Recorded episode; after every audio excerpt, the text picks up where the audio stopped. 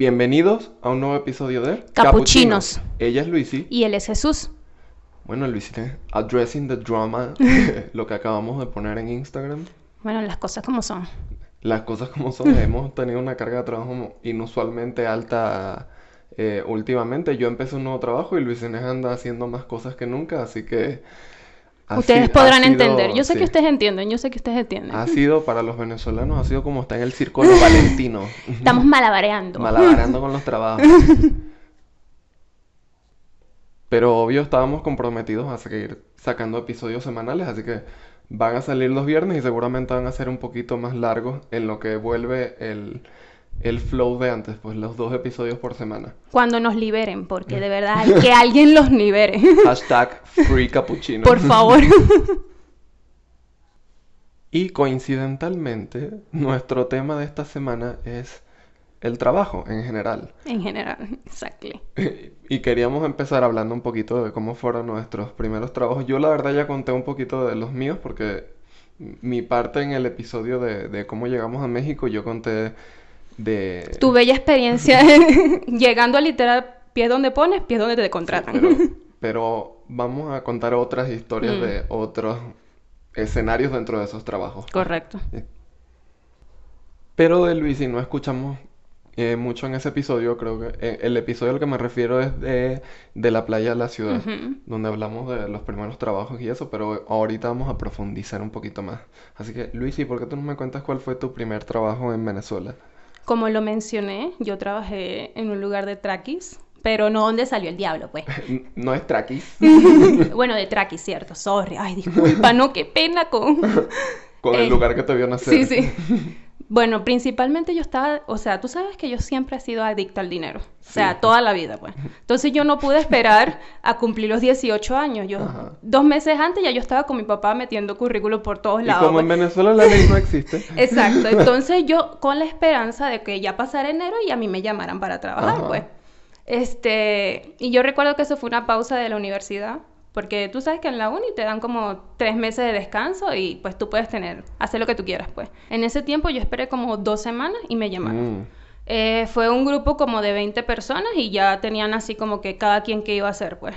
Pero recuerdo que cuando a mí me dieron el trabajo en Traki, o sea, a mí me pusieron en la venta de... Acaba de pasar un auto oh. saboteando a Luis Inés, por favor sigue contándolo de Traki. ¿Cuándo?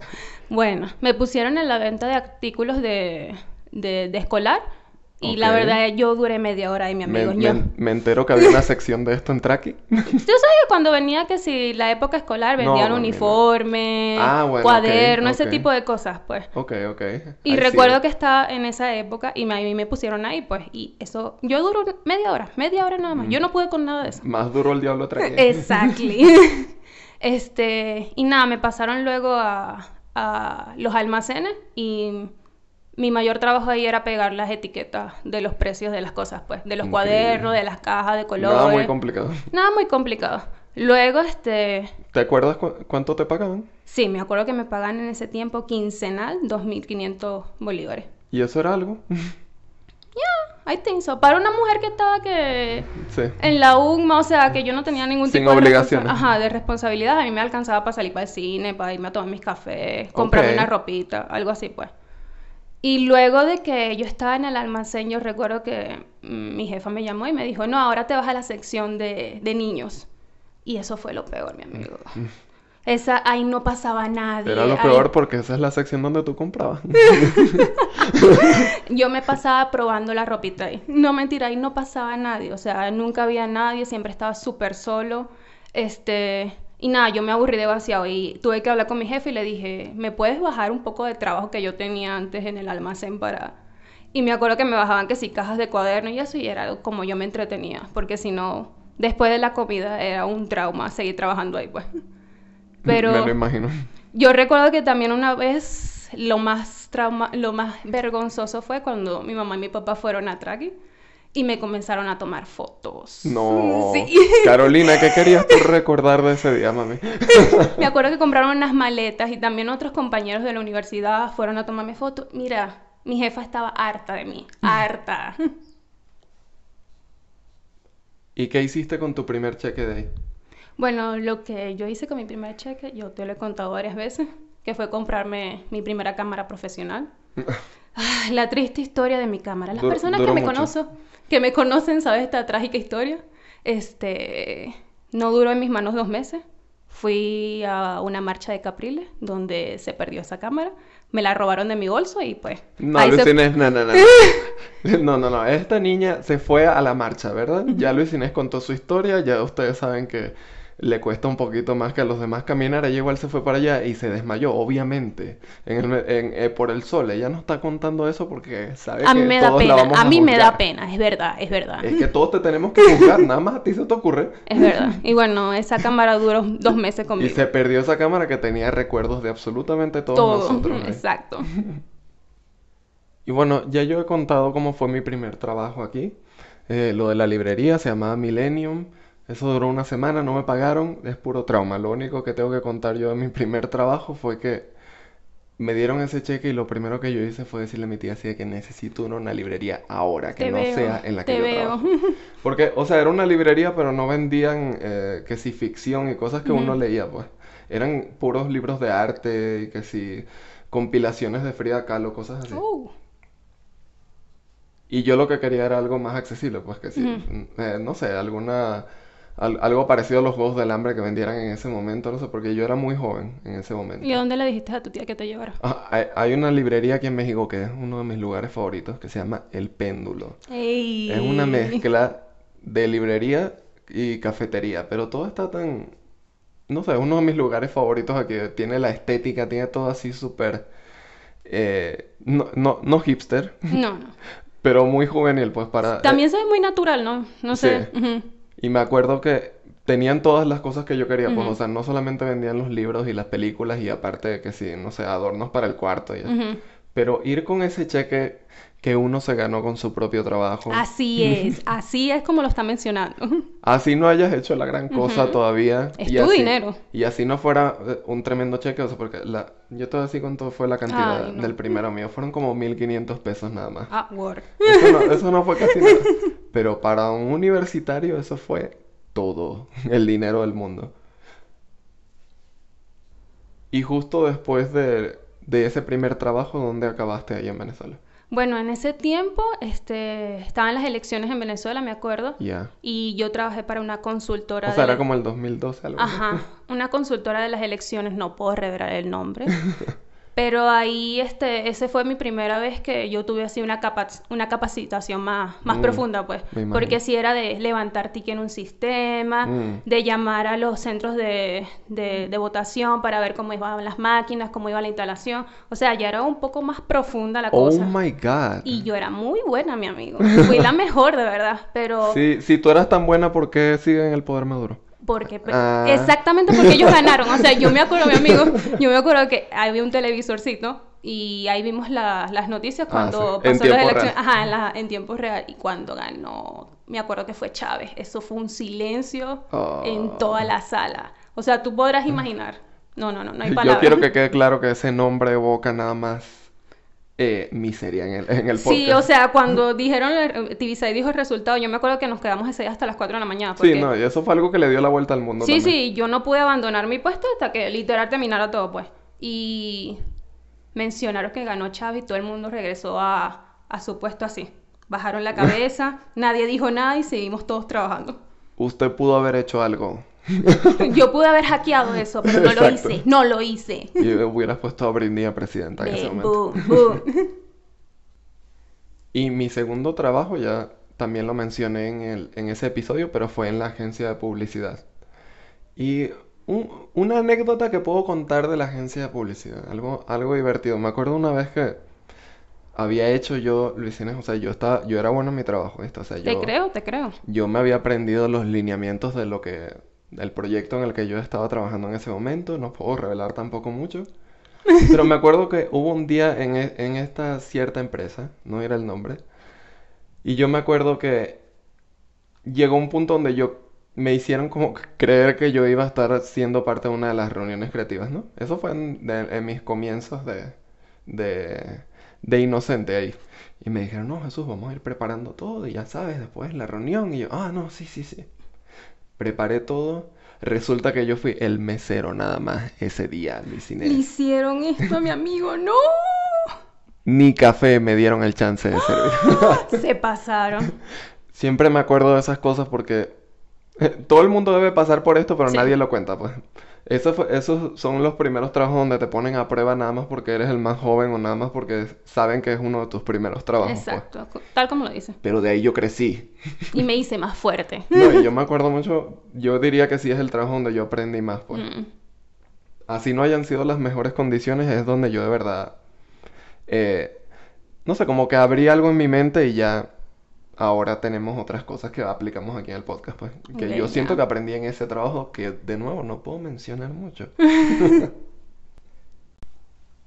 y algo que le dije al Vicinés es que nosotros, para hablar de trabajo, necesitábamos explicar aquí en el podcast, porque también tenemos gente de otros países que nos escucha, no solamente de México. Somos internacionales, disculpa. Pero no sé si han escuchado lo que es la palabra Godín o godines. Aquí en México esa palabra representa literalmente una personalidad completa. La pues. mitad de la población, yo diría. Aquí el godín es el trabajador promedio, pues, o sea, es una persona que va al trabajo, no usa uniforme y sin embargo la ropa se ve igual. Eh, en todas las personas, igual. en todas las personas, o sea, hay como una uniformidad en la oficina, pues. Y yo quiero comparar esto con una de nuestras series favoritas, que es The Office. Ay, mi amigo, cómo The Office nos agarró en la cuarentena. Literal. Y nos salvó. Sí, sí. O sea, nosotros encontramos The Office cuando nos acabamos de mudar aquí y mm. nos hizo reír cuando nosotros estábamos más estresados. Y cuando no teníamos sofá, pues, o sea, básicamente. eso fue, mi espalda nunca me va a perdonar eso. Tú personalmente, Luisine, ¿qué actitudes de Godín sientes que tienes? Yo siento que mi actitud más godín es cuando yo estoy antes, esos cinco minutos antes de llegar a la oficina, que comienzo a sacar el batch, a ponerme la, la, cadenita de la, de la empresa, pues. cuando ya siento el bolso, o sea, esos minuticos bajándome del metro, es cuando yo me siento más godín. El momento más godín del día para Jesús en el pasado era la hora de la comida. Eso era lo peor. ¿Por qué? Porque uno caía en enemistades muy, mm. muy básicas, pues, o sea, tú le Por las conversaciones, ¿verdad? Aparte de eso, tú le tenías eh, eh, resentimiento a, gente por cosas tan tontas, o sea, eh, no, este lleva 20 minutos calentando la comida. Sí, es verdad, mi amigo. Y todos aquí estamos sin calentar todavía, o este calentó pescado sabiendo que toditos íbamos a comer aquí adentro. Y dejó el microondas horroroso, sí, es verdad. Todo bueno, yo estoy describiendo una persona sociopática, obviamente. pero, existe en la oficina. y pasa más seguido de lo que la gente y siempre me acuerdo de que, o sea, los problemas de la oficina son cosas muy pequeñas, pero es algo que como lo vives todos los días, eso te está talando en el cerebro siempre. Y como no puedes tampoco evitar a esa persona, o sea, lo peor te hace algo y la tienes que seguir viendo, pues. son emociones fuertes para, un, para un godín promedio. Exacto. Pero vamos a hablar un poquito más del godín. El, el, la imagen perfecta del godín en The Office, yo diría que es Dwight. Ya. que es una persona que no está simplemente enamorada de su trabajo, eh, son las dos partes. es Dwight y es Jim. Porque está el Godín que está enamorado de su trabajo y está el otro Godín que simplemente está sobreviviendo. Está trabajando pues la plata y vámonos. o sea, es una persona inteligente, todo lo que tú quieras, pero igual no, no está entregado a la empresa. Tú estás trabajando para ganar dinero nada más. No tienes puesta la camiseta. Ah, bueno, esa, es la frase. Pero es un estereotipo que yo estoy seguro que existe en todos los países con nombres diferentes. Así que también hay que no pintarlo como algo malo lo de la palabra godín, simplemente yo diría que es más algo como visual, pues. Para identificar. Estás vestido godín, o, tienes un estilo de vida godín o algo así, pues. Estoy de acuerdo. no, no es algo negativo, simplemente es una realidad de que tú trabajas en una empresa grande o tú trabajas en un edificio corporativo, algo así. Y para Luis y Godín, ¿cuál fue el peor día en el trabajo? En, en memoria reciente, no tiene que ser del trabajo actual. Ah, ok, no tiene que ser del trabajo actual. Mm, yo diría que uno de Eso soy yo salvándonos. No, no tiene que ser de los trabajos actuales. yo, mi amigo, uno de los peores ha sido cuando tuve mi trabajo en Cumaná. Ajá. Ah, que te digo que tenía... En Cumaná lo que platicábamos la otra vez, que era muy raro de que todos usábamos uniformes en los trabajos, pues. Sí, eso eh, lo hablamos en estos días, pues. de que oye, pero en Cumaná la gente, todo el mundo usaba uniforme en el trabajo. Y, es simplemente porque era un pueblito, por eso es que tenían estas, estas normas fuera de lo común. Pues. Y era muy identificable decir, ah, este trabaja en Toyota, este trabaja en la gobernación, este trabaja en tal lado, pues. Que es algo que, bueno, tal vez es porque vivimos en una ciudad muy grande ahora, pero no se ve, pues. esa, esa, uniformidad, sí, e, eso ya es representado por el Godín y ya el Godín abarca absolutamente todos los campos. Exacto. Y bueno, volviendo a la parte más traumática, era cuando, cuando se iba ya la luz. O sea, te oh. podrás imaginar. Sí, una pesadilla. En Cumaná, cuando se iba la luz y yo tenía mi camisa manga larga de uniforme, pues. o sea, what the fuck. y aparte trabajabas en Avecaiza, ¿no? no, en ese tiempo trabajaba en Andrade. Ah. Pero era lo mismo, o sea, cualquier trabajo donde se fuera la luz en Cumaná era ah, el peor día de tu vida. ¿Qué habilidad que aprendiste tú en ese trabajo tú todavía aplicas el día de hoy? Yo aprendí, mi amigo, o sea, de mis primeros trabajos, lo que siempre me quedó en la cabeza es que uno tiene que ser muy educado. Sí. O sea, uno y la verdad, la palabra, lo voy a decir, aunque suene repetitivo, humilde, pues. O sea, libertad es lo que a mí me ha funcionado y yo siento que es un buen consejo para darlo aquí. Pues. Ser humilde. Sí, ser humilde y educado, porque la verdad, o sea, ¿qué te cuesta? Esa es nuestra Luisi. Eres grande, mi chiquita. No, yo sé que la gente que me escucha decir, esa es Luis Inés, ahí va con su discurso. Ahí va Luis Inés, que la humildad. Pero ¿qué te cuesta los buenos días? Es verdad, yo O sea, yo no entiendo, es, es, mi parecer. No, lo de pues. los buenos días yo quiero decir. Ajá. Eso depende mucho, Luis Inés. Ay, bueno, ahí va, ahí va. Pero déjame te digo, ahorita vamos a, abarcar ese tema. Déjame primero te digo lo que yo todavía siento que mantuve. Ok, sí. De lo que aprendí en ese primer trabajo. Y es que, aunque fue una sola semana en esa tienda, yo aprendí que es súper importante que si tú estás trabajando con un cliente, no es encargarte de que todo te salga perfecto, sino de que él se sienta cómodo contigo, pues, o ella. Que se sienta atendido. Eh, no solo atendido, sino, de que a ti te interesa que él se, que la persona se vaya de la tienda con, con lo que de verdad estaba buscando. Pues. o, con, o que haya descubierto algo en la tienda gracias a ti. Que eso fue, eso fue una, una experiencia bonita que tuve una vez con, con, alguien dentro de la tienda que me pidió que le buscara algo de Frida Kahlo y nos pusimos a, a revisar juntos todo. Y, y, como que estábamos viendo cosas nuevas y, y, se emocionaba y de verdad compró casi todo lo que encontramos, pues. E, entonces me acuerdo que es, importante conectar para ya después tú meter la parte de, tu trabajo y, ser excelente, pues. Eh, y de lo que tú estabas hablando ahorita, de los buenos días, hay que volver a abarcar esto porque es la ética de la oficina. Hay varias cosas, o sea, somos seres humanos. Hay gente en la oficina que, como te digo, por cosas chiquitas que pasan todos los días, vas a acabar detestando. Pero igual convivimos en un entorno. Pues. Sí, pero, pero lo que te digo es, no todos dan los buenos días ah, y tú No, no puedes esperar que todos te den los buenos días también, pues. O sea, hay gente que tiene días difíciles también. True. Y, o sea, a mí, la verdad, yo era bastante privilegiado en mi trabajo anterior y, y ya tenía con quién irme, pues. Mm.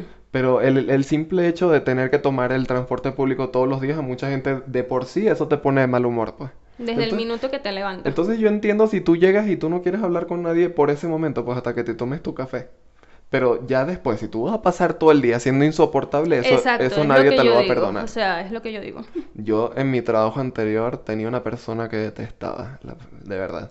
es que, es que... Soy consciente, y ni, soy... ni siquiera tenía razones para, mm. para eso, más que e, es una persona que me fastidiaba su presencia todos los días.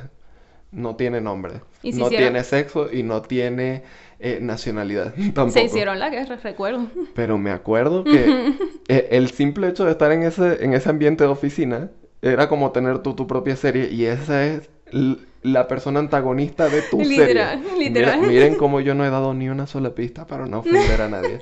Pero tú sabes quién eres. ¡Oh, wow! y me acuerdo que todas estas cosas de la oficina, por lo menos uno las dejaba en la oficina. Pues. Mm. Pero en el momento que tú volvías a pisar al otro día, volvías a ser ese personaje. Se te activaba todo y tú te acordabas de todo. Pero así como te llevas mal con algunas personas a veces, también están los amigos en la oficina. Ah, no, los amigos de la oficina son lo mejor que te puede pasar en la vida. No, es que se necesita. Pues tú necesitas tener esa persona que tú te vas a ir a parar a su cubículo mínimo 10 veces al día y esa persona se va a venir a parar en tu cubículo mínimo 15 veces al día. Y alguien con quien tener un chat, ¿sabes? Sí. Y, hablar de todo el mundo en la oficina. tú sabes lo que se necesita en la oficina siempre, tener esa persona a la que tú le dices, acompáñame a comprar un refresco, acompáñame aquí a, las copias. Ah, ¿Quieres algo de aquí? O mira, si vas aquí me, lo, me puedes traer a mí también. O sea, ¿necesitas una amistad en la oficina o de verdad se te va a hacer súper difícil adaptarte al ambiente, pues. Yo quiero revelar a mi amistad de la oficina porque escucha mi podcast. Chayo. Te queremos. Chayo salió en el, en el podcast, por y favor. Y también Priscila, que también nos escucha. Mi compañera de la oficina. Por favor, escuchen el, el, especial de los 2000 de dos ah, partes porque Chayo participó. Correcto. Y un saludito a Chayo, pues. Por ejemplo, yo en mi nuevo trabajo hice una nueva compañera que se llama Jane que nos hizo el, el, el fan art que publicamos y ahora usamos bastante en nuestras publicidades del, del podcast también. Y le quiero mandar un saludo a ella porque de verdad, te digo, hasta en ambientes donde uno está siendo eh, lo de la capacitación y todo eso, tú también necesitas ese amigo o amiga con, con quien tú estás comparando experiencias. Necesita, pues. se necesita. O sea, necesitas tener a alguien que te confirme si de verdad estás aprendiendo o si te está yendo mal. Necesitas a alguien a quien preguntarle de, de experiencias pasadas, no sé, o sea hasta decirle nada más cómo te sientes en el proceso, pues. Todo, todo recae en la, en la conexión humana. Así sea un compañero de trabajo, así sea un cliente, así sea tu jefe. Si no hay una conexión, no funcionan las cosas. Ya que hemos hablado de todo esto, yo te tengo una pregunta directa a ti, Luis. A ver, lánzala. ¿Tú te consideras una persona smart? Demasiado. Inteligente. Demasiado. Tú sabes que, o sea, eh, así es, así es. Black Widow, Capitana Marvel. Tú estás claro que esto es una pregunta que desde... Spider-Woman. Desde, cara... desde chiquita, pero ay, iba a decir una cosa horrible. Desde niña. desde chiquita. Desde niña. ¿Tú todavía estás chiquita. En verdad. O sea, yo siempre me he sentido muy inteligente. Y, Total. y siempre se lo digo a la gente, yo soy inteligente y soy esa, esa persona en las capacitaciones, en los trabajos, en todo que alza la mano, que fastidia. Soy esa persona. Yo quiero que usted esté claro. eso, Luis. ¿Y, eres... tú? ¿Ah?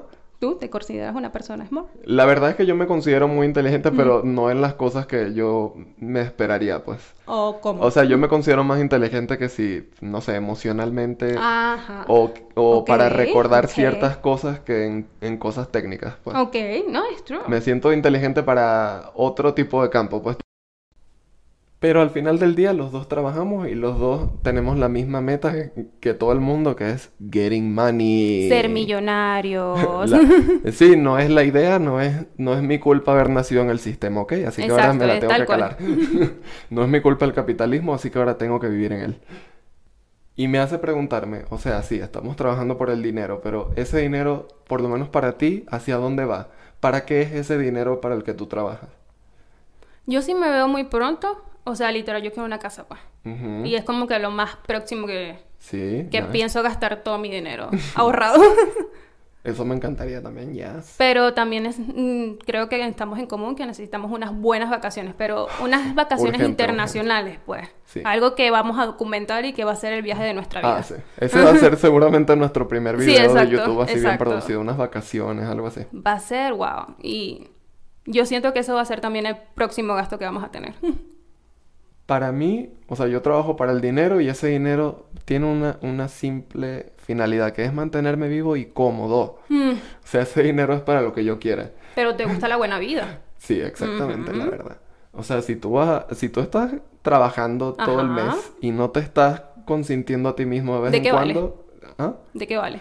Mm, exacto, ¿para qué lo estás haciendo? O sea, sí, estás trabajando a lo mejor, no sé, para tus padres también o para eh, no sé, para ahorrar para algo en específico, pero también necesitas consentirte mínimo una vez a la semana, yo diría. Y para ir cerrando esta entrevista de trabajo, yo te quiero preguntar algo. ¿Cuál fue, cuando tú eras niña, cuál era tu trabajo soñado? Sin duda alguna, yo siento que fue siempre de ser arquitecta. Ah, lo veo totalmente. O sea, yo sé que en algún momento yo me desvié, tuve otras opciones, pensé mucho, pero siempre ha sido como que el trabajo que yo digo, esto es la mezcla perfecta de lo creativo y lo ejecutivo que yo quiero hacer Porque en la vida. Luis Inés es una ingeniera, entonces no está tan lejos de, de, de, lo que ella quería hacer, pues. Exacto. Pero le falta el lado de la ilustración, que era lo que tú más querías, seguramente. Y es lo que más me atrapa, como lo que te he dicho últimamente, que desde que me compré mi, mi lapicito digital, o sea, eso ha sido un mundo nuevo para mí, que la gente que lo trabaja me imagino que debe ser, o sea, literal, trabaja algo que te gusta. Yo lo veo, lo veo pasando para ti. Y bueno, yo una vez que abandoné mi, mi sueño de ser doctor rapidito, porque eso fue rapidito. una semana. El momento en el que yo vi una gota de sangre la primera vez, yo dije, oh no, lo siento papá. Pero inmediatamente que yo abandoné ese, ese sueño de doctor, mi sueño real de toda la vida ha sido ser escritor, pues. Y me acuerdo que cuando éramos pequeños, o sea, Luisina seguro hasta se debe acordar de eso, de que yo escribía cuentos, o sea, la gente los leía en la escuela, o sea, o contaba cosas cuando teníamos reuniones. No sé, ese lado de contar la historia siempre ha estado ahí. Siempre ha sido tu voz, pues. Sí, exacto, ha sido como usar mi voz un poco más. Y por fin lo hicimos con el podcast, que es nuestro, nuestro trabajo actual. Se me fue un poquito el gallo ahorita con el podcast. ¡El podcast! Pero bueno, estamos trabajando en algo que por fin nos llena bastante, que es el podcast. Y no, eso no quiere decir que no se vengan a hacer libros, porque yo lo voy a empujar, eso va a salir. El libro va a ser sobre Luis Inés. Esperemos, la biografía de Wichi. y bueno, quisiéramos saber que nos cuente un poquito de su historia, de... en qué gastaron sus primeros salarios, pues, porque eso sí me da bastante curiosidad. A mí me encanta leer los comentarios, así que esperamos sí, leer verdad, estamos de sus primeros trabajos. Y no olviden suscribirse y compartir. Darle like y compartirnos bastante, por favor, de verdad. sí, exacto. No es solamente... Eh, y por favor, no lo vean en grupo. Cada quien use una pantalla. dispositivos distintos. Este fue Jesús. Y esta Luis Inés.